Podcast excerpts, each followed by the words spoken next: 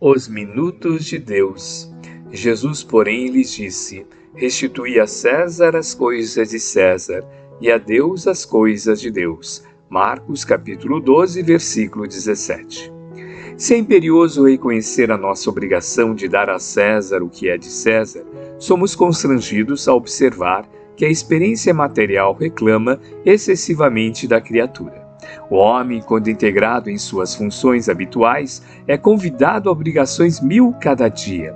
Preocupações, ansiedades, exigências e ilusões obscurecem a visão da alma encarnada que pouco a pouco, quase sempre, desce devagar ao abismo largo da tristeza e do desencanto, quando não dispõe dos recursos da fé. Isso, contudo, acontece vulgarmente porque Raros são os homens que se lembram dos minutos de Deus no círculo das horas. Não nos esqueçamos de que o poder humano, seja qual for a sua origem, procede do Eterno Pai e, se é justo pagar os tributos que nos competem na esfera densa, quando nos envolvemos nos fluidos carnais, ninguém está impedido de libertar-se em espírito a fim de procurar o Senhor e fruir-lhe a bondade infinita.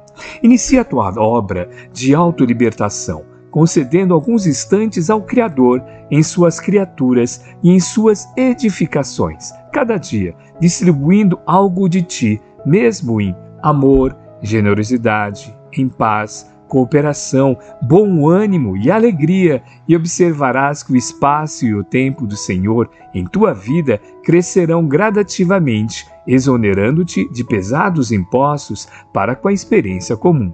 Entrega a César o que a ele pertence, mas não ouvides as obrigações que nos ligam ao céu, porque assim nos adiantaremos para o alto, confiando os nossos melhores sentimentos ao culto da fraternidade, com trabalho espontâneo a benefício dos nossos semelhantes, em toda parte.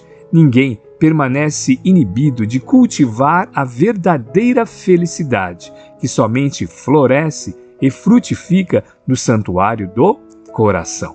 Consagremos, pois, a Deus os minutos de bondade e harmonia que demos improvisar em seu nome, em favor da comunidade, dentro do qual evoluímos na luta cotidiana, e o Senhor, em sua magnanimidade imensurável, nos entregará a eternidade como libertação imperecível. Emmanuel, Psicografia de Francisco Cândido Xavier, obra Reformador, dezembro de 1953, página 280.